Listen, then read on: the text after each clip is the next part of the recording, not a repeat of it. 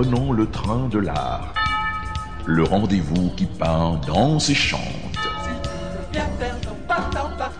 Chaque dimanche, de 14 à 16 heures. Nous avons tous, Tous les, les accents, accents, nous accentuons tous les rythmes, nous rythmons toutes les mélodies. Nous sommes CPAM. La radio qui résonne. Mesdames, Messieurs, frères et sœurs, cousins, cousines de la planète Terre, nous sommes heureux de vous inviter à prendre place à bord de la navette interstellaire, le train des stars, le train de l'art. Ensemble, et à l'instar des précédentes années, de front ou à rebours, nous partons sur les pistes de l'art pour découvrir celles et ceux qui parlent, écrivent, peignent, dansent ou chantent sur les rails de la culture.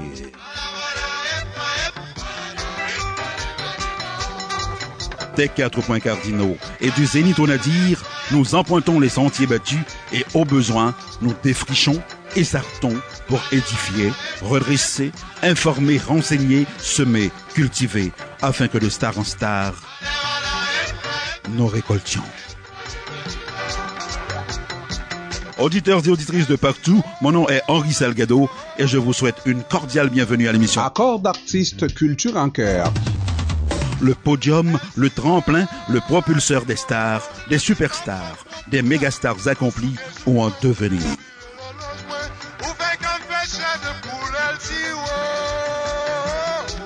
Passagers et passagères du train de l'art, attachez vos ceintures, tendez l'oreille, nous sommes déjà en piste. Wagon mobile, ambassadeur de la culture africoïde qui sillonnait le Grand Montréal, attention, c'est parti.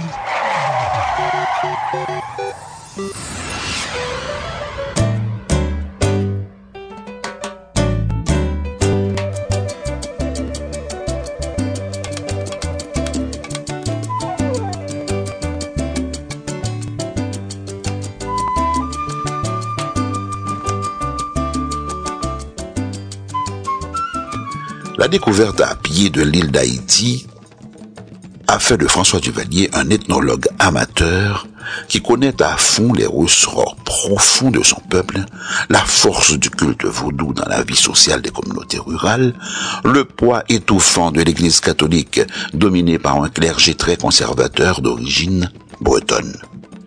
Il se pique également de littérature et passe pour un spécialiste du folklore haïtien.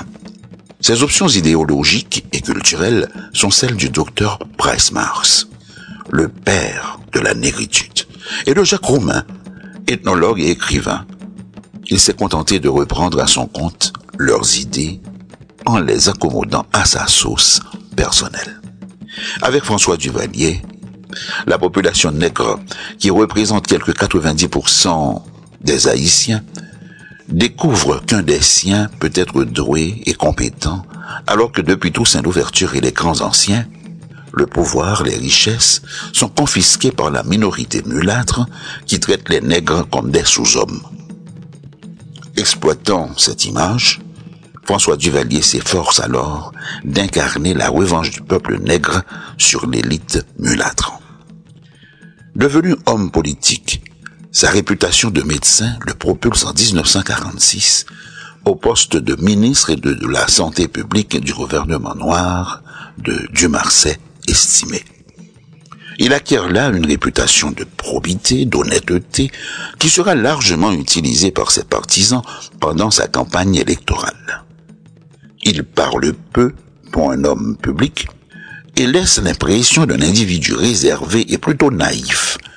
Il est d'ailleurs très vraisemblable que la clique de broublard qui l'entourait espérait faire de lui une doublure. On va voir combien ils se trompèrent et comment ils payèrent fort cher cet aveuglement. Au commencement étaient les temps d'antenne. Quelques heures par-ci, quelques heures par-là, il fallait une radio. De tout le jour et de chaque jour.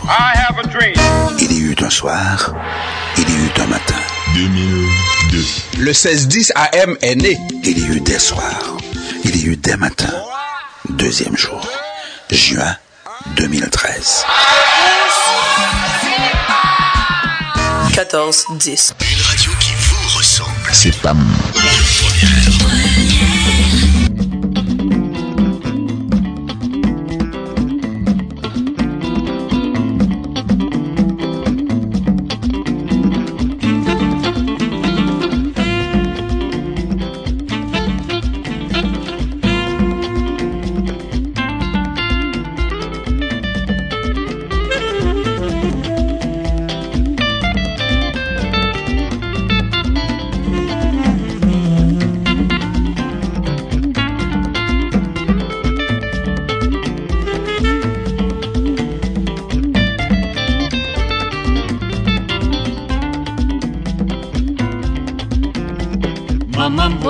mboye mpese kafe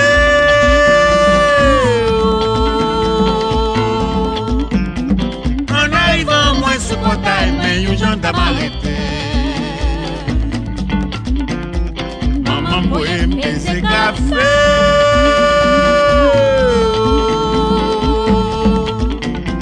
En arrivant moins ce portail mais yon jan da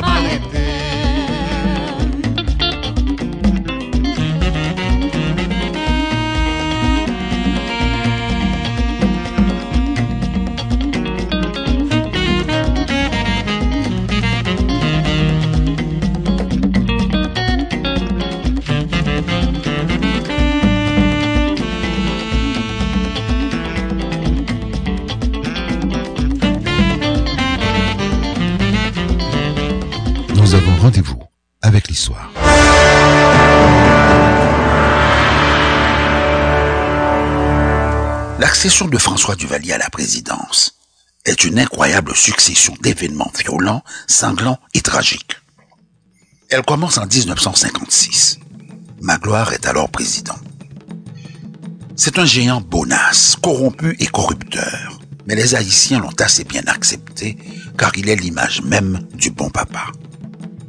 Au pouvoir depuis six ans, son mandat touche à sa fin. Et il n'a nulle envie d'en rester là. Acculé à décréter des élections générales, il fait seulement semblant d'obéir à la Constitution qui prévoyait qu'au terme de son mandat, le président en exercice n'était pas rééligible et il organise les modalités de la consultation future. Magloire n'a fait là que soigner les apparences. Comme tous ses prédécesseurs, il est atteint par cette épidémie de continuisme qui touche indistinctement tous les hommes politiques haïtiens. Ne pouvant se résoudre à laisser sa place, moins d'une semaine après sa démission, il reprend les rênes du pouvoir. À titre provisoire, tient-il à préciser. Il garrotte l'opposition et pense avoir ainsi surmonté la vague d'impopularité qui s'était élevée contre lui. Mais des grèves se multiplient. Tous les commerçants de Port-au-Prince ferment boutique et, devant la pression générale, Magloire accepte enfin de se retirer pour gagner un exil doré. On parlera alors de 18 millions de dollars détournés à des fins personnelles. Neumont Pierre-Louis est élu pour lui succéder et devient président provisoire. Il s'entoure de personnalités respectées de tous, mais bientôt taxées de mollesse. Il se retire. Nous sommes en décembre 1956. Les chambres se réunissent et élisent de nouveau un successeur. Il s'agit de Franck Sylvain. Mais à peine installé dans ses nouvelles fonctions, il est accusé de comploter et d'organiser des attentats terroristes. Il est aussitôt déposé et mis aux arrêts. Les chambres renoncent alors à choisir un président, même provisoire, et elles fixent les élections au mois d'avril 1957. L'intérim sera assuré par les candidats déclarés qui s'entendent pour former chacun un ministère où tous auront des délégués. Il s'agit de Clément Jumel, qui regroupe autour de lui les anciens partisans de Magloire, le sénateur Louis Desjoie, chef de file de la bourgeoisie et leader de l'opposition à Magloire, Daniel Fignolet, ancien ministre, tenant d'un réformisme social hardi, candidat favori des classes modestes, et deux outsiders, Jean-Pierre Aubin et Alfred Viau. Enfin, François Duvalier, qui se présente comme proche du président estimé. Il avait eu soin de s'entourer des collaborateurs de l'ancien chef de l'État haïtien et il avait en même temps circonvenu discrètement les jeunes officiers nègres de l'armée alors qu'il mettait en place tout un appareil politique destiné à soutenir son élection. La route du pouvoir semble largement ouverte. Qui des quatre principaux candidats a le plus de chances de s'installer dans le fauteuil présidentiel? La chute de Magloire a mis face à face les deux secteurs dominants de la politique haïtienne traditionnelle. Les mulâtres, bourgeois et officiers de l'armée d'une part, et les nègres, petits bourgeois, d'autre part. Desjoie représente la bourgeoisie mulâtre. Le camp adverse est partagé entre Jumelles et Duvalier. Jumelles, compromis avec Magloire, n'a aucune chance réelle. Fignolet, qui influence une partie de la jeunesse et des petits bourgeois de Port-au-Prince, est dangereux. Duvalier, ancien ministre du président estimé et qui n'avait pas pactisé avec le gouvernement de Magloire, profite largement de cette aura. Il a, avec lui, le gros des forces constituées par les classes moyennes et les officiers nègres ainsi que les cadres et les masses paysannes de certaines régions importantes de province. Nous sommes maintenant au 25 mai 1956. Coup de théâtre. Dénonçant ce qui semblait être une conspiration des candidats nègres, Duvalier, Fignolet et Jumel, les partisans de Desjoie lancent l'offensive. Peut-être voulait-il hâter l'issue de cette situation confuse qui s'éternisait depuis plus d'un an pour la tourner à leur avantage. Ils ne vont réussir qu'à hâter sa fin. Les officiers favorables à Desjoie, qui bénéficient de nombreuses complicités au sein des trois armes, ont amené en face des casernes des Salines, adossées au palais national, des canons au moment où précisément les trois candidats y sont réunis avec le général Cantave, chef de l'état-major de l'armée. Ils ont solidement préparé leur position et, assurés de leur situation, ils tirent des salves d'intimidation au ras des trois des casernes. La riposte est discrète, mais efficace.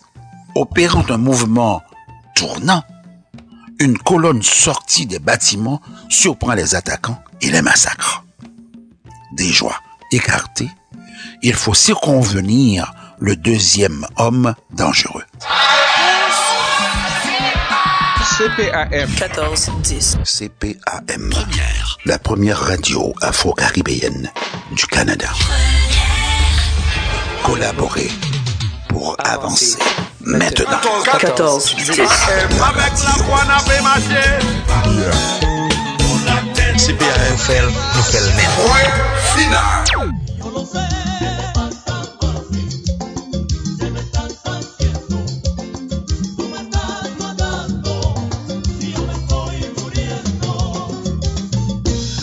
Accolade fraternelle au patriarche Luca Mambo. À JP Boussé.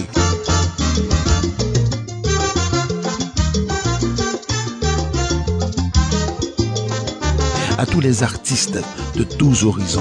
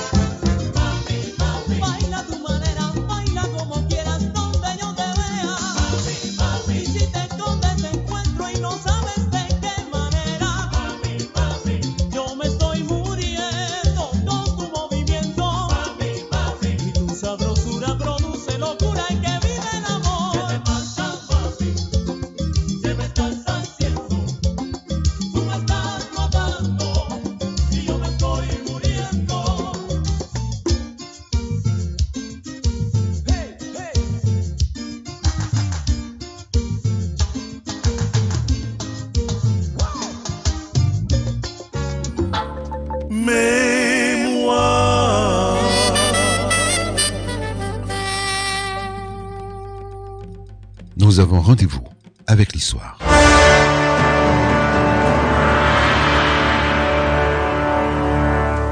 Des joies écartées, il faut circonvenir le deuxième homme dangereux, Fignolet. Les membres de l'état-major et les politiciens du Valieristes contournent la difficulté en réussissant à convaincre le vaniteux Fignolet d'accepter la présidence provisoire dans l'attente d'une solution définitive. En même temps, ils obtiennent le départ du général Cantave qui est compromis dans les événements qui viennent de se produire et ils le remplacent par le colonel Québro, duvalieriste convaincu. Les partisans de Duvalier se sont ainsi accordés un répit dont ils vont profiter pour noyauter l'armée et éliminer les quelques poches de résistance qui subsistent. Fignolet, lui, prend goût à ses nouvelles fonctions. Rapidement soupçonné de vouloir se passer de la consultation générale, en s'appuyant sur les masses populaires de Port-au-Prince, auprès desquelles il a acquis une grande popularité par ses superbes discours, 22 jours après son accession à la présidence provisoire, il est emporté comme un fétu de paille, arrêté par Québro, devenu général. Quant à ses fidèles, qui commençaient à organiser une résistance au sein même de la petite bourgeoisie de Port-au-Prince, ils sont massacrés par des officiers les 15 et 16 juin, donnant lieu à d'effroyables scènes de carnage dans les rues de la capitale. Au même moment, le général forme une junte militaire dont il devient président et prend le pouvoir afin d'organiser les élections pour le 22 septembre 1957. Confiant les commandements militaires à des officiers de confiance qui n'hésitent pas à faire preuve d'une rare énergie dans la répression, il prépare ainsi la voie à Duvalier. L'unité de l'armée reconstituée, les officiers récalcitrants éliminés, il devient en effet facile d'organiser des élections en faveur du camp qui a su gagner sa cause. C'est ainsi que François Duvalier accède en douceur à la présidence d'Haïti au mois de septembre 1957 avec 633 503 voix contre 265 697.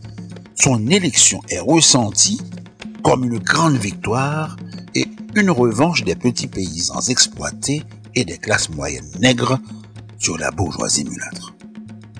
En fait, François Duvalier ne s'est emparé de la question de la couleur que pour mieux asseoir son pouvoir personnel et tout le règne de Papadoc va être marqué par cette ambiguïté entre l'utilisation des espérances d'une large majorité de la population et une volonté grandissante de pouvoir personnel absolu. 14-10 AM. Une radio qui vous ressemble. C'est café.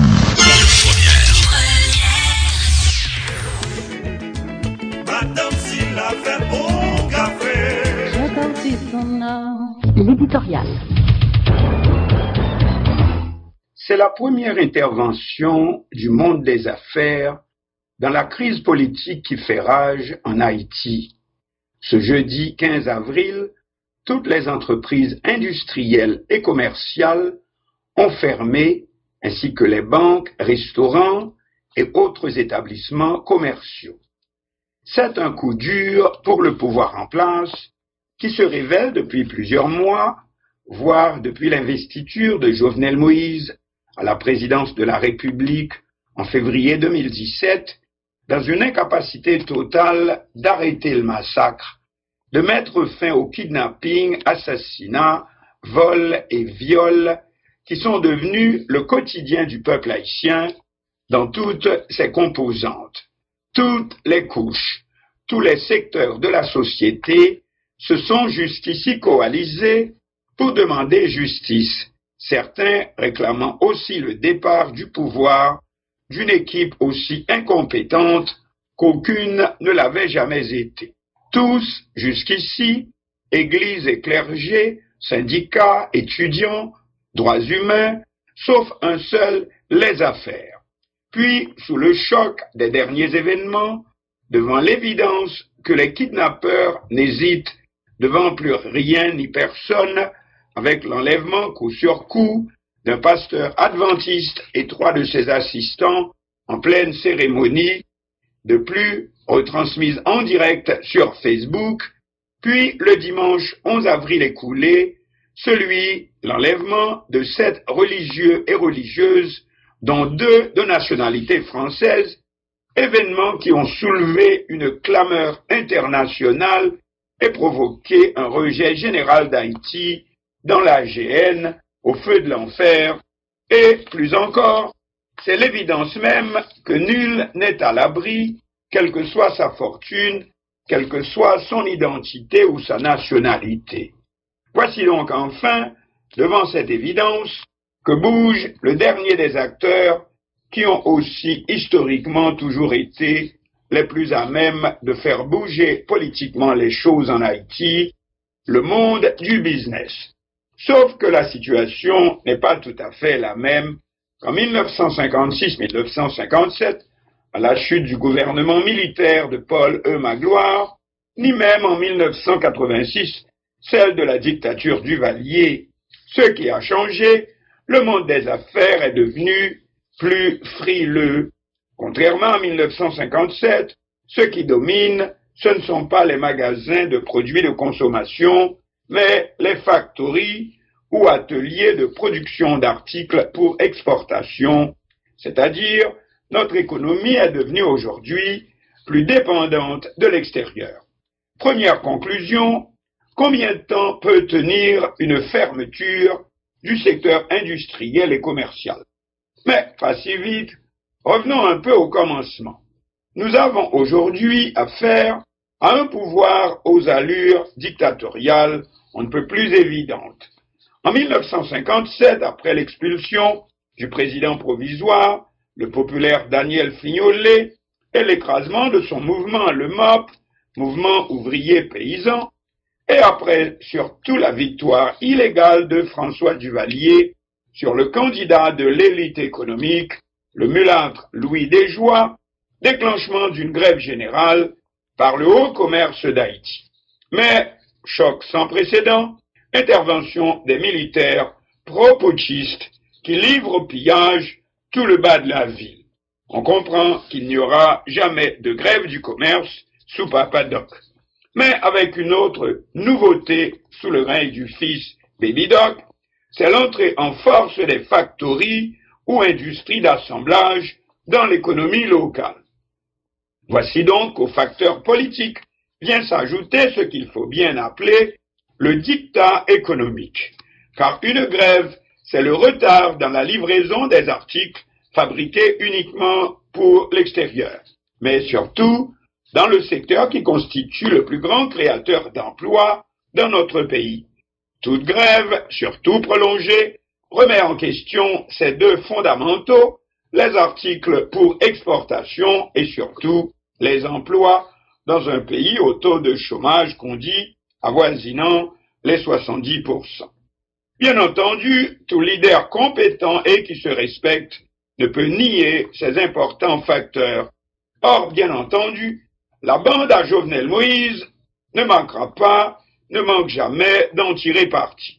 Par conséquent, pour qu'un mouvement incluant le secteur des affaires puisse aujourd'hui aboutir à un résultat, il doit être sans faille, c'est-à-dire d'une unité parfaite. Attention, ce n'est pas encore le cas, soulignons-le bien. Le mouvement de ce jeudi 15 avril ne se présente pas comme une grève, mais un mouvement de solidarité avec la société civile en révolte contre l'incapacité, pour ne pas dire le refus des pouvoirs publics à maîtriser l'insécurité et les dégâts monstrueux qu'elle est en train de faire et qui ont déjà rendu notre pays infréquentable, y compris par conséquent aussi pour les investisseurs. Et d'ailleurs, on a déjà eu aussi des cas d'entrepreneurs kidnappés, voire assassinés, comme récemment, le 10 dernier, 12 avril, Patrick Thébault, un membre du secteur des entreprises portuaires, tué au volant de sa voiture, malgré que la voiture, dit-on, était blindée. Le secteur privé est donc déjà profondément touché lui aussi, et lui aussi joue actuellement son avenir, et plus encore la tête de ses membres. Mais de plus, le pouvoir actuel a déjà donné la preuve qu'il n'a rien à envier à Papadoc, alors que rien ne le laissait prévoir. Un gang reconnu comme allié au palais national, le fameux G9 allié et FAMI, est accusé d'avoir incendié récemment l'entreprise d'un homme d'affaires, membre de l'opposition, l'Universal Motors de Réginald Boulos, le mercredi 17 mars écoulé. Partant, le secteur privé ne peut ignorer la menace, mais c'est aussi tout ça ce qui lui a fait résister aussi longtemps avant de rejoindre, de rejoindre un peu le mouvement de protestation. Mais désormais, c'est fait, qu'on le veuille ou non. Pour finir, quelques recommandations dictées aussi bien par les circonstances actuelles que par l'expérience passée. 1. L'unité du mouvement, car il y aura certainement des tentatives de division d'un côté ou de l'autre. 2. Ensuite, un tel mouvement se doit de réussir assez vite vu la double pression qui s'exerce particulièrement sur le parc industriel, avec les commandes à livrer, ainsi que les emplois à préserver. Trois, ces réserves se doivent d'entrer aussi dans l'agenda de toutes les autres forces en lutte pour un changement dans la direction politique du pays. Or, ces dernières, ces forces-là, du moins la grande majorité d'entre elles, sont loin d'avoir ni la discipline, ni le leadership nécessaire. Évidemment, le pouvoir ne manquera pas de jouer sur ses faiblesses. Hmm, cependant, c'est lui qui a la plus grande faiblesse, son incapacité à résoudre aucun des problèmes qui sont en train de nous enfoncer dans le néant et, pour citer l'Église, dans les feux de l'enfer. Conclusion, le problème reste entier, mais c'est un grand pas en avant que le secteur privé ait enfin compris. Qu'on est tous dans le même bateau. Reste aux leaders politiques, enfin à ceux qui le prétendent, qu'ils cessent de jouer au lago caché, Colin Maillard en français, pour montrer qu'ils méritent réellement le titre de leader et ne sont pas de simples chefs de bande, cela dont Toussaint Louverture avait dû se débarrasser pour ouvrir la voie à la liberté des esclaves, puis à l'indépendance. On a une seule idée c'est de nous retourner dans le paradis sur terre. Nul ne voudrait mourir loin de sa terre natale. Je veux parler d'Haïti.